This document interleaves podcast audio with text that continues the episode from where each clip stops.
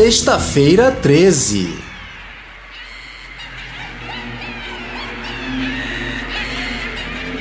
Pelo sim, pelo não, sexta-feira 13 é dia de cuidado redobrado.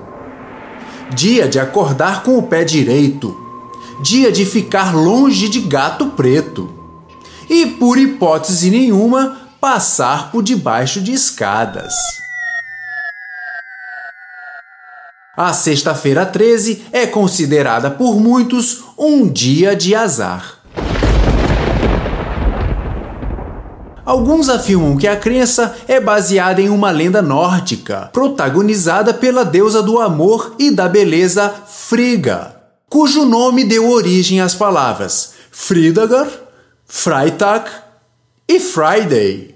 Sexta-feira em escandinavo, alemão e inglês, respectivamente.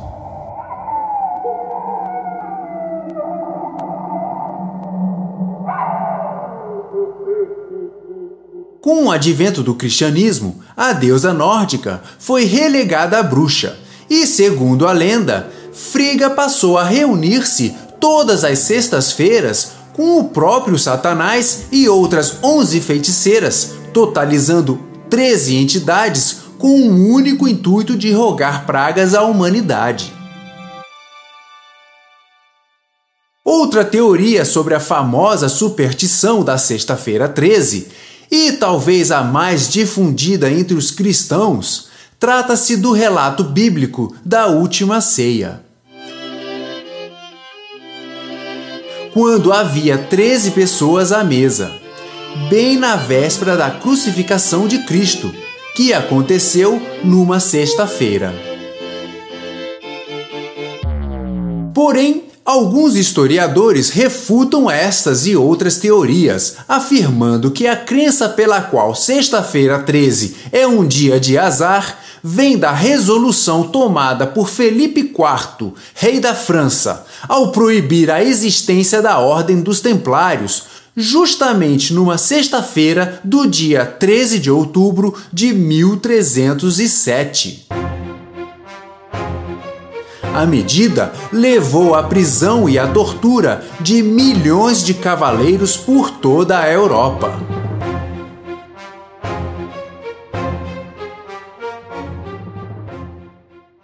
Existem muitas outras teorias e nem cabe aqui citar todas, mas uma é mesmo bem interessante. No Antigo Testamento judaico, Eva teria oferecido a maçã a Adão Adivinhem em que dia? Numa sexta-feira. E por isso os dois foram expulsos do paraíso. Ai, essas mulheres!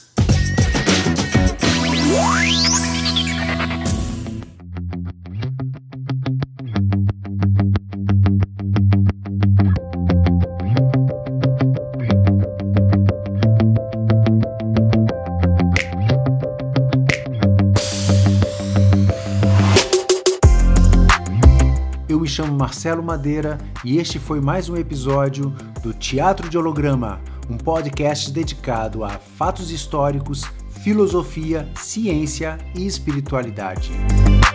Siga-nos no Spotify.